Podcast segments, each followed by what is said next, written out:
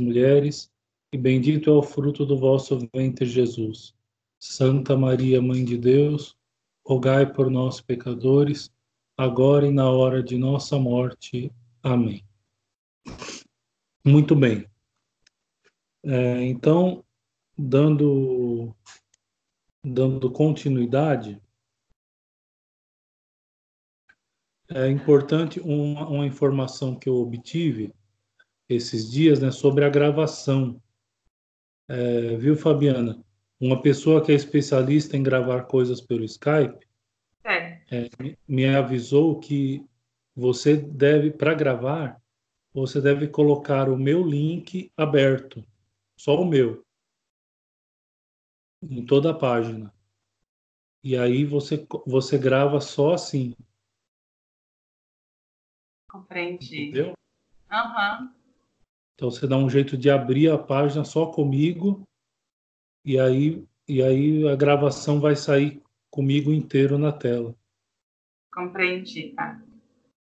Tá bom? Ok. Bom, então vamos começar direto com a leitura. É, ponto A, a existência e a natureza.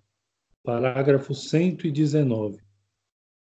Diz aqui então: a vida sobrenatural inserida em nossa alma pela graça habitual exige para operar e se desenvolver faculdades de ordem sobrenatural que a liberalidade divina nos outorga generosamente com o nome de, de virtudes infusas e dons do Espírito Santo.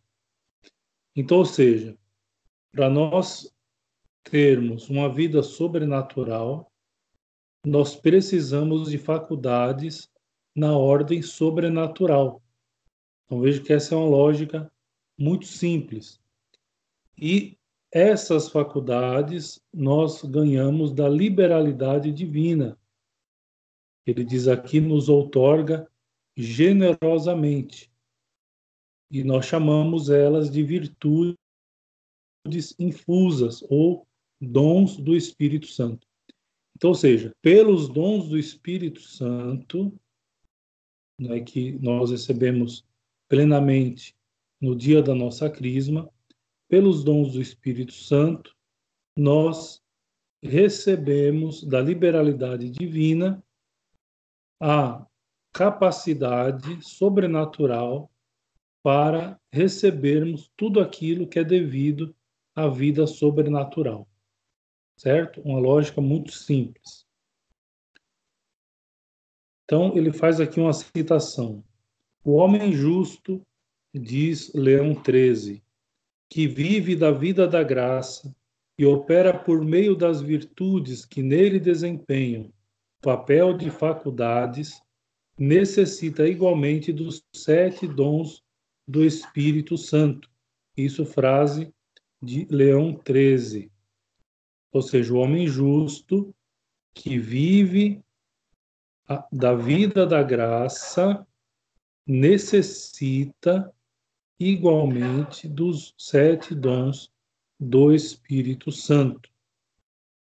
Então, ou seja, não é possível viver a vida da graça sem termos recebido os dons do Espírito Santo. Continuando. Convém, na verdade, que as nossas faculdades naturais, que por si mesmas não podem produzir senão atos da mesma ordem, ou seja, de ordem natural, sejam aperfeiçoadas e divinizadas por hábitos infusos que as elevem e auxiliem a operar sobrenaturalmente. Então, ou seja, todos nós temos algumas faculdades que são naturais. Para nós termos uma vida sobrenatural, uma vida espiritual, nós precisamos que essas faculdades naturais sejam aperfeiçoadas. Ou seja, a graça supõe a natureza, dizia São Tomás de Aquino. Então, como a graça supõe a natureza, então, nós precisamos que essa nossa que as faculdades naturais que nós possuímos sejam aperfeiçoadas. Ele usa aqui a palavra, sejam divinizadas por hábitos infusos. Então, ou seja, mais uma vez aqui trata-se da graça habitual. Ou seja, através da graça habitual, Deus vai, vai, vai aperfeiçoando a nossa natureza, que é imperfeita, para nós termos cada vez mais a capacidade de conseguirmos viver uma vida sobrenatural. Continuando. E como a liberalidade de Deus é grande, dá-nos duas espécies de hábitos. Então, as duas espécies de hábitos que Deus nos dá pela sua liberalidade. Primeiro, as virtudes que, sob a direção da prudência, nos permitem operar sobrenaturalmente com o concurso da graça atual. E os dons, esse é o segundo, que nos tornam tão dóceis à ação do Espírito Santo, que guiados por uma espécie de instinto divino, somos, por assim dizer, movidos e dirigidos por esse divino Espírito. Então, ou seja, então Deus